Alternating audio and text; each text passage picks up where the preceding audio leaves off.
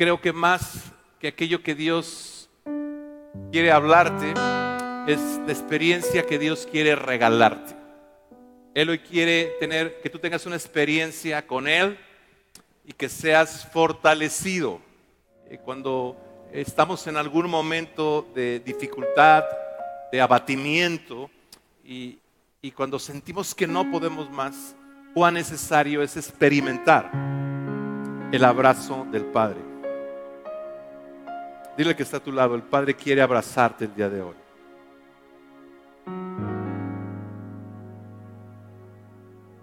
Mm.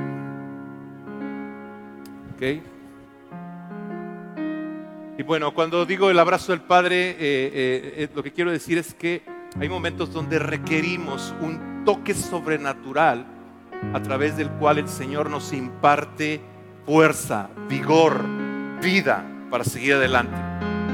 Porque estamos en un mundo difícil, en un mundo lleno de conflictos, lleno de situaciones donde muchas veces nos sentimos abatidos, abrumados por tantas, eh, tantas cosas. Eh, y ahí es donde necesitamos ese toque sobrenatural, ese abrazo de nuestro amado Padre, infundiéndonos fuerza para seguir adelante. ¿Ok? Amén.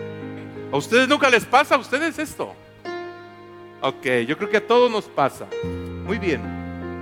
Eh, vamos a abrir nuestras Biblias, si gustas abrir tu Biblia o vamos a leer juntos en pantalla, en el libro de Proverbios, capítulo 18, verso 14. Proverbios 18, 14, voy a dar lectura en la nueva versión internacional, que a la letra dice en el verso 14. En la enfermedad, el ánimo levanta al enfermo pero ¿quién podría levantar al abatido? Lo que está diciendo aquí la escritura, que cuando tú tienes ánimo en tu espíritu, aún puedes eh, eh, sobrellevar una situación de enfermedad, eh, una situación adversa, porque tienes ese ánimo en tu interior. Pero las cosas se tornan difíciles, de acuerdo a lo que dice aquí la escritura, cuando el espíritu del hombre se encuentra abatido. Cuando estás en desánimo, estás abatido, estás en aflicción de espíritu, y ahí la cosa se torna difícil, el poder sobrellevar eh, eh, la vida, el poder seguir adelante. Y esto podemos verlo en varios casos a través de varios personajes en la escritura, pero uno de, ellas, uno de ellos fue el profeta Elías el cual después de aquella gran victoria que obtuvo en el Monte Carmelo cuando hizo descender fuego del cielo, todos conocemos la historia, eh, inmediatamente después eh, entra en un estado de aflicción, donde se, sintió abatido, deprimido, y el gran hombre de Dios, el gran profeta de Dios, ahí lo tenemos sumamente eh, afligido, no queriendo vivir bajo un estado de abatimiento, sin fuerza, que prefería mejor morir. Y, muchas veces esto no sucede. Hay momentos en los que, bueno, al menos a mí me ha sucedido, donde yo eh, digo, Señor, yo quisiera que ya vinieras, que me llevaras o que me, me llevaras a tu presencia. Y si es posible que no vea muerte y me arrebates, pues sería fabuloso, ¿no? No, la realidad es que más aquellos que sabemos que cuando estemos con el Señor habrá, allá no habrá llanto, ni dolor, ni tristeza, ni lágrimas, sino será plenitud, gozo, felicidad, bendición, amén. Entonces anhelas ese momento, pero a la vez estás consciente de que estás eh, estamos habitando un planeta que ya no es nuestro, nuestro país, no es nuestra ah, nacionalidad, porque somos ciudadanos de los cielos. ¿Ok? Estamos en este mundo, pero ya no somos, ya no le pertenecemos a este mundo. Le, le pertenecemos a nuestro Padre Celestial y somos ciudadanos del cielo viviendo en la tierra.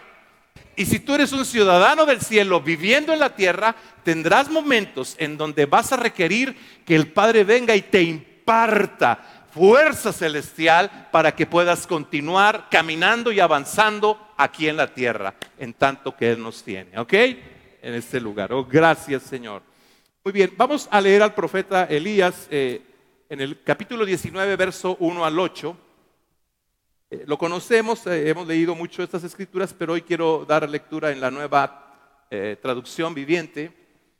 Y dice aquí en el verso 1 que cuando Acab llegó a su casa, le contó a Jezabel todo lo que había hecho, todo lo que Elías había hecho. Incluso la manera en que había matado a todos los profetas de Baal. Entonces Jezabel le mandó este mensaje a Elías. Que los dioses me hieran e incluso me maten si mañana a esta hora yo no te he matado así como tú los mataste a ellos. Ahí lanza este mensaje al profeta. Al escuchar este mensaje, Elías dice en el verso 3 que él tuvo miedo, miedo, el gran hombre de Dios tuvo miedo y huyó para salvar su vida. Se fue a Berseba, una ciudad de Judá, y dejó allí a, a su sirviente. Luego siguió solo todo el día hasta llegar al desierto. Se sentó bajo un solitario árbol de retama y pidió morirse. ¿Ok? Dice, basta ya, Señor, quítame la vida. Estoy sumamente angustiado, estoy abatido, Jezabel quiere matarme, estoy lleno de temor, me invade el temor, me invade el miedo y preferiría que mejor me quites la vida, porque no soy mejor que mis antepasados que ya murieron. Verso 5. Entonces se acostó y durmió debajo del árbol. Creo que aquí eh, le vino un, sueño, cayó en un sueño eh, por causa de la depresión tan aguda en la que se encontraba. Realmente eh, estamos diseñados nuestro cuerpo de una manera extraordinaria que ante un, mm, un estado excesivo de aflicción o de estrés, el cuerpo, nuestro cerebro le manda al cuerpo que duerma para sacarlo de ese estado. Hagan de cuenta que el cerebro dice, duérmete, porque si no te duermes, eh, se te puede darte un infarto, puede parar tu corazón, tu presión arterial puede subir, etc. Entonces, eso está comprobado científicamente. Y creo yo que en este punto se encontraba eh, el gran oh, eh, profeta de Dios y se coloca debajo de aquel árbol y se queda dormido. De pronto dice que mientras dormía, aquí en el, en el verso 5, mientras dormía, un ángel lo tocó. ¿Qué sucedió? Llegó un ángel y lo tocó. ¿Ok? Y le dijo, levántate y come. Elías miró a su alrededor y cerca de su cabeza había un poco de pan horneado sobre piedras calientes y un jarro de agua. Así que comió y bebió y volvió a acostarse, volvió a dormirse. ¿De acuerdo? Verso 7. Entonces el ángel del Señor regresó. Viene por segunda vez el ángel, lo tocó, volvió a tocarlo y le dijo, levántate y come un poco más. Esto es importante se levántate y come un poco más. De lo contrario, si no comes, si no tienes eh, esta experiencia o recibes esta impartición, el viaje que tienes por delante será demasiado difícil para ti. Va a ser difícil. Entonces necesitas recibir esta impartición, Elías. Entonces se levantó, comió y bebió, y la comida le dio fuerza suficiente. Repite conmigo, fuerza suficiente. Hoy quiero recibir fuerza suficiente. ¿Ok? Entonces se levantó y comió y bebió y la comida le dio fuerza suficiente para viajar durante 40 días y 40 noches hasta llegar al monte Sinaí, la montaña de Dios. ¿Ok? Aquí el profeta eh, Elías, eh, podemos ver al profeta Elías como es fortalecido. Él ya no quería vivir, él pensó que todo ya se había acabado. que él ya había terminado eh, con su asignación por parte del cielo aquí en la tierra y él decía, ya es mejor que me muera. Ya descendió fuego del cielo, ya degollé a los profetas de Baal, ya terminó todo, estoy acabado. Jezabel está encolerizada y quiere matarme. Entonces, mejor que tú me lleves, mejor que tú me quites la vida, Señor. Pero la realidad es que él aún no había terminado con la asignación que el Señor le había dado aquí en la tierra. Aunque sí lo pensó por, eh, por, por un momento, como muchas veces nosotros pensamos que ya acabó todo cuando nos enfrentamos a alguna situación difícil. Y en esos momentos piensas que todo acabó y dices, ya acabó todo, pero Dios dice, no, aún no ha terminado, aún tienes años por vivir, aún tienes una tarea por desarrollar en la tierra, aún no ha llegado tu hora, todavía tienes cosas que realizar en la tierra. Y esto es de lo que se dio cuenta el profeta Elías. Con ese alimento fue fortalecido para emprender un viaje a la montaña de Dios de 40 días.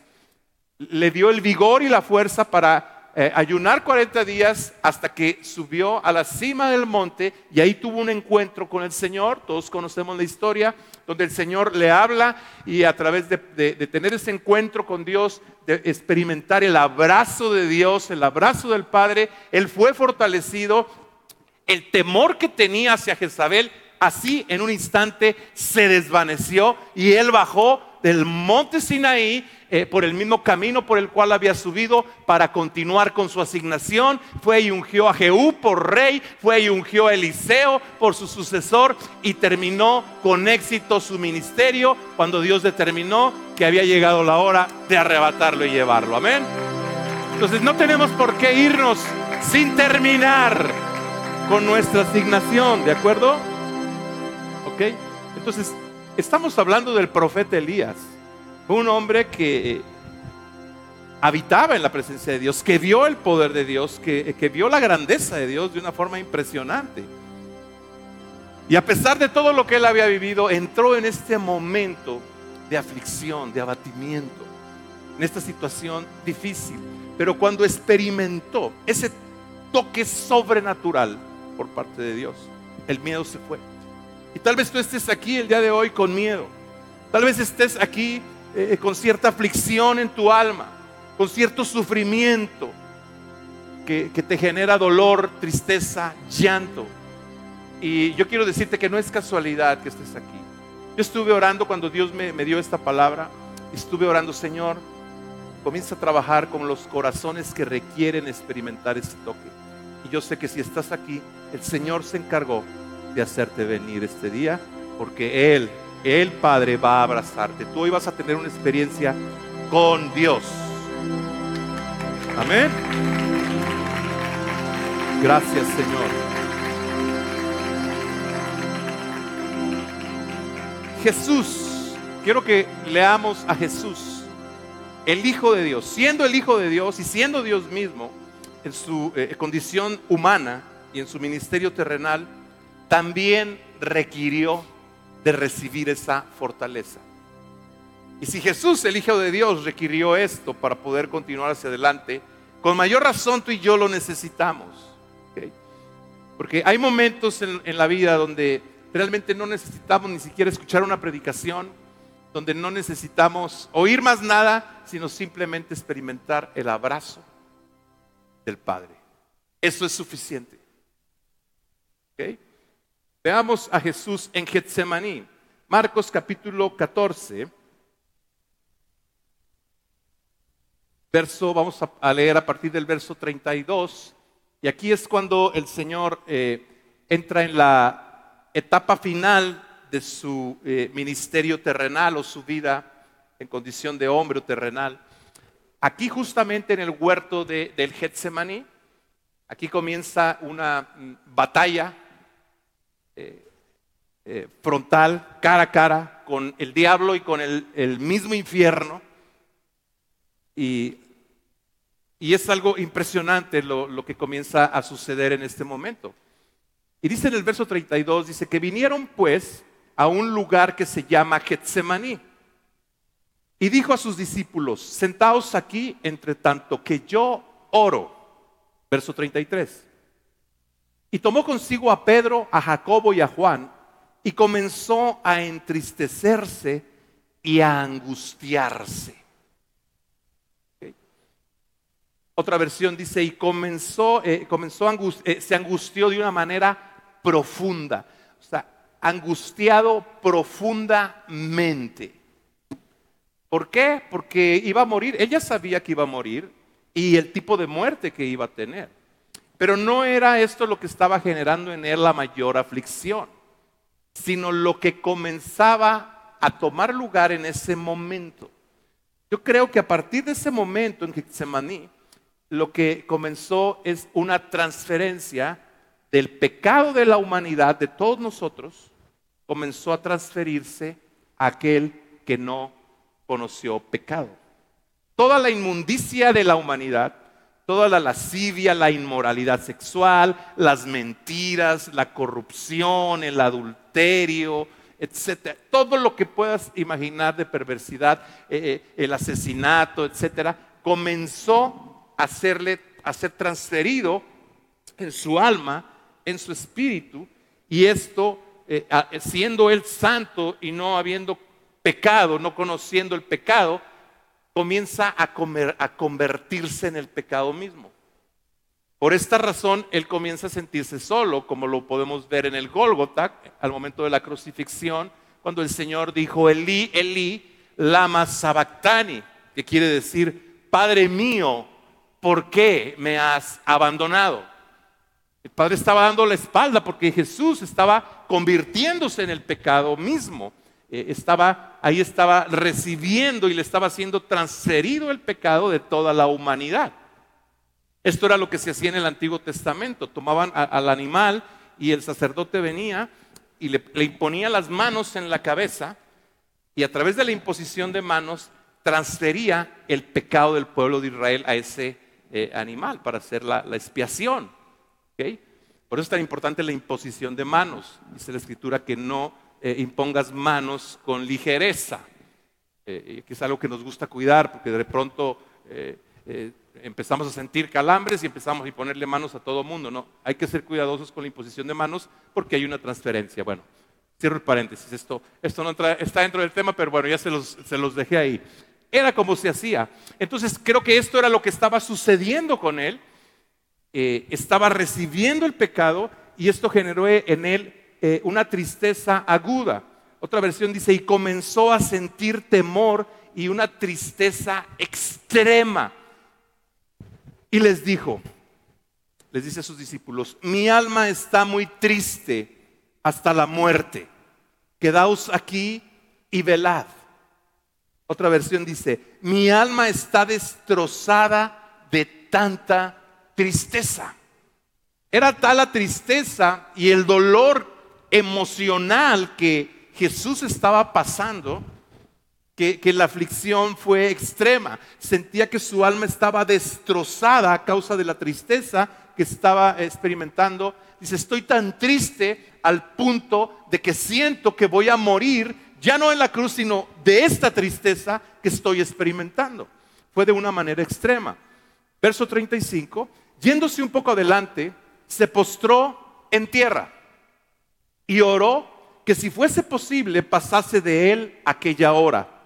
Y decía, Abba, Padre, Abba, Padre, todas las cosas son posibles para ti, Padre aparta de mí esta copa. Esto que estoy comenzando a experimentar, tú tienes el poder para apartarlo de mí.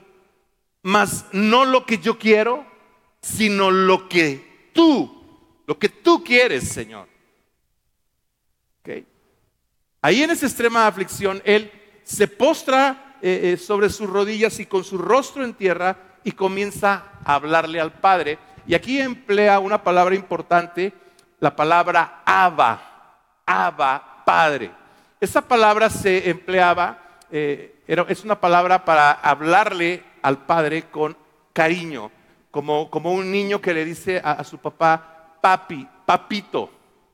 Eh, a veces Grace, mi nieta, eh, está en problemas y él dice, ayuda, ayuda, ayuda. Entonces lo hacen de una manera tan tierna que, que vas le brindas ayuda, ¿no? Bueno, pues Eh, de esta forma, con la palabra Abba, es la forma en que Jesús, como un niño, él estaba clamando a su padre y él estaba diciendo, Padre, esto es muy difícil. Eh, es muy difícil lo que estoy experimentando. Y para ti todas las cosas son posibles. Si tú quieres, pasa de mí esta copa. Sin embargo, que no se haga como yo quisiera, sino como tú quieres, Padre. Yo aquí vengo a someter mi voluntad a la tuya y a que las cosas se hagan a tu manera, Padre. ¿Ok? Ahora, ¿qué nos dice el paralelo de esta escritura en el Evangelio de Lucas, el evangelista o el médico Lucas? En el capítulo 22, verso 39 de Lucas, dice, y saliendo se fue como solía al monte de los olivos, y sus discípulos también le siguieron. Cuando llegó a aquel lugar, les dijo, orad que no entréis en tentación. Y él se apartó de ellos a distancia como de un tiro de piedra y puesto de rodillas oró, diciendo, Padre, si quieres, pasa de mí esta copa, pero no se haga mi voluntad sino la tuya. Aquí en el siguiente verso eh, vienen cosas que eh, eh, Lucas el evangelista añade a diferencia de Mateo y de Marcos. Verso 43. Y se le apareció, en este momento de su aflicción, se le apareció un ángel del cielo. ¿Para qué? Para fortalecerle. Fue todo lo que hizo. Hay momentos en los que solo necesitamos eso.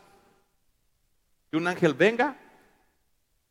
El Padre puede enviar un ángel. Habrá momentos en donde Él lo haga de manera directa a través del Espíritu Santo.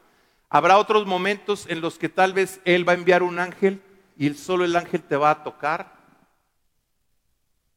Y ese toque, sin palabra alguna, te va a dar fuerza. ¿Por qué? No me pregunten por qué, pero así es.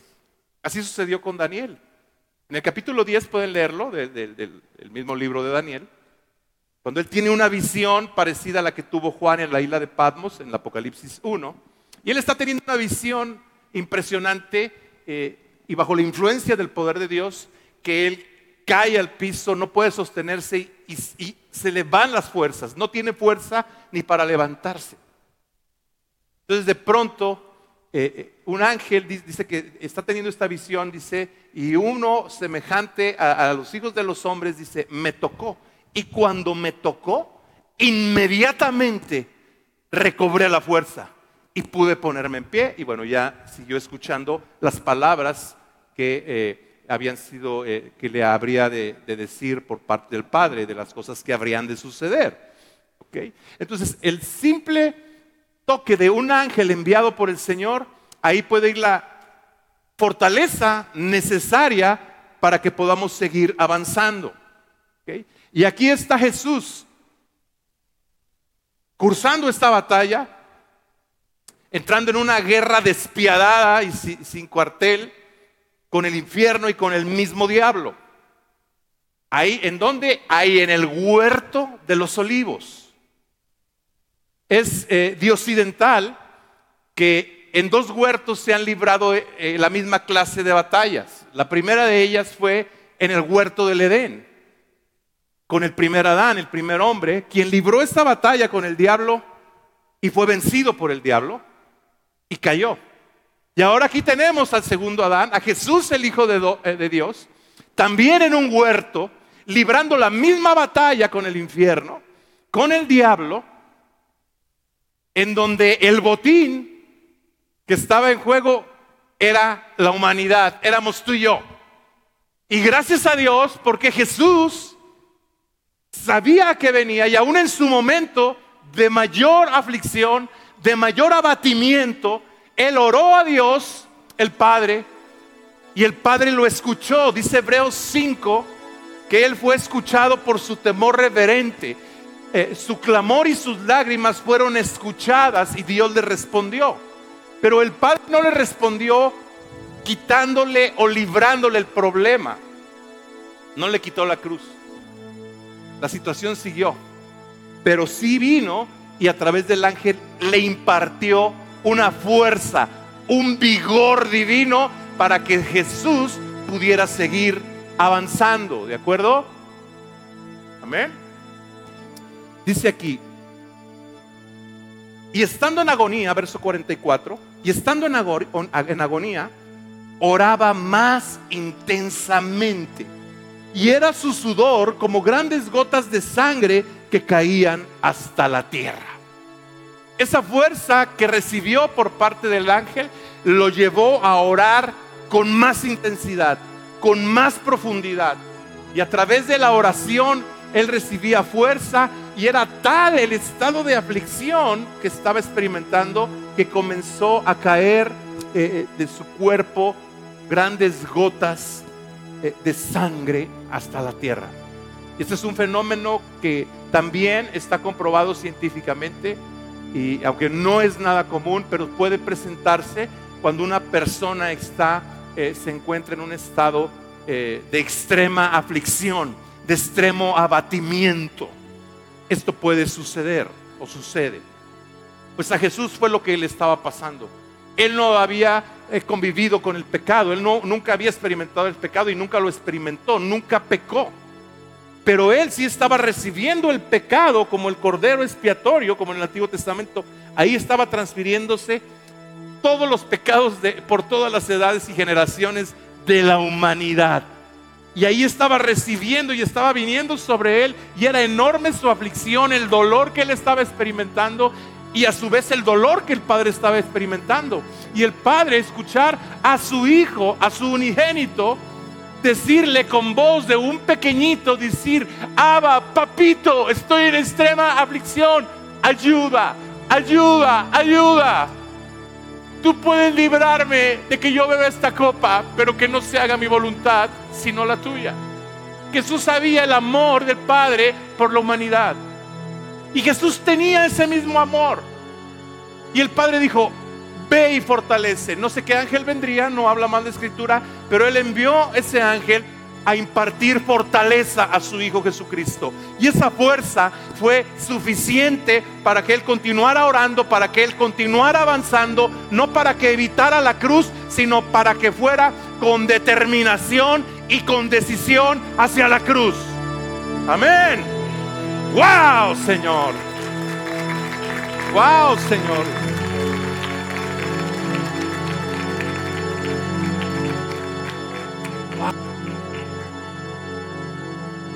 Te amo,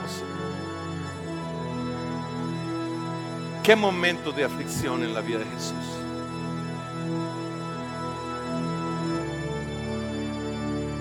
Pero el Padre lo escuchó.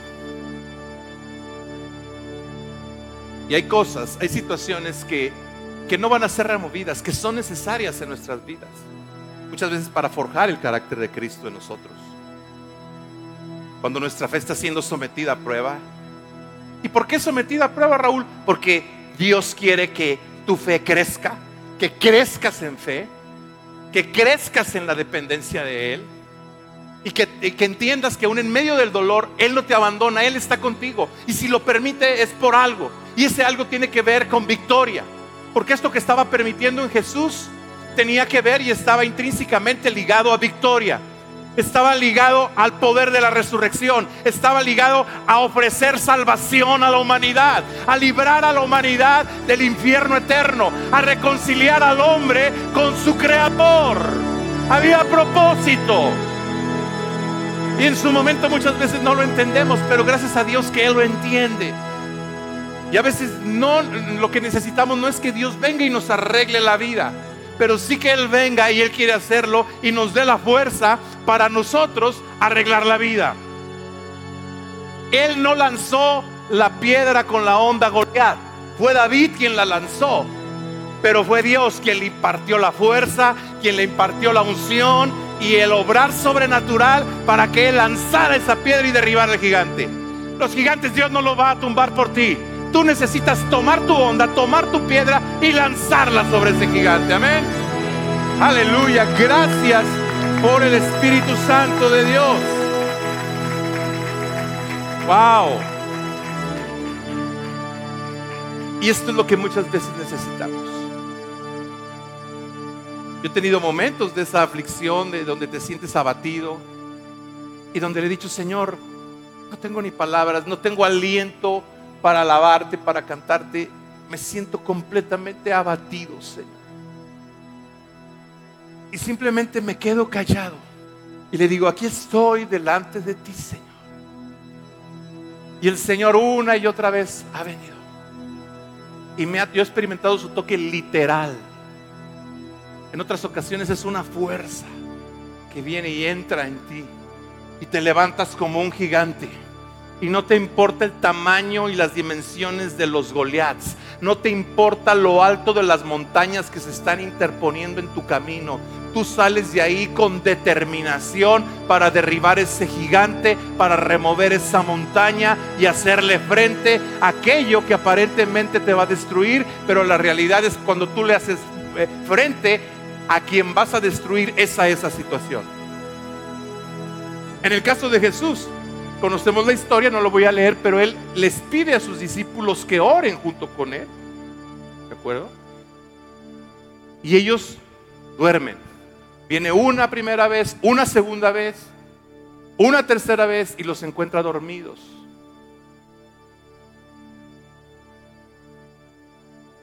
Y ya la tercera vez, al encontrarlos dormidos, dice, pero bueno, ha llegado el momento, ha llegado la hora, levántense porque está por llegar aquel que me va a entregar. Vamos, vamos al mal paso, vamos a darle prisa, vamos a enfrentarlo. Esto no me va a detener. Si es grande mi aflicción, si es grande mi dolor, pero esto no me va a detener. Voy a ser entregado. Y él lo sabía. Y cuando llegó Judas y lo entregó, conocemos también la historia. Y Pedro desenvaina su espada y corta la oreja de Malco. Y él le reprende, le dice, Pedro, Pedro, tranquilo. Tienes que entender de qué se trata esto. El Padre me ha fortalecido, Pedro. ¿Tú crees que si yo quisiera, no podría llamar una legión de ángeles que vinieran a ayudarme y a auxiliarme y a derrocar a todo este ejército que me quiere aprender? Yo lo puedo hacer. Pero no se trata de eso, se trata de que yo enfrente lo que debo enfrentar, de que enfrente la muerte, de que enfrente la cruz, de que lleve el pecado a la cruz, de que vaya y deje el pecado de la humanidad en el infierno para que se rasgue el velo del templo de arriba abajo y se abre el acceso a la ciudad celestial. Amén. Wow, Señor. Wow.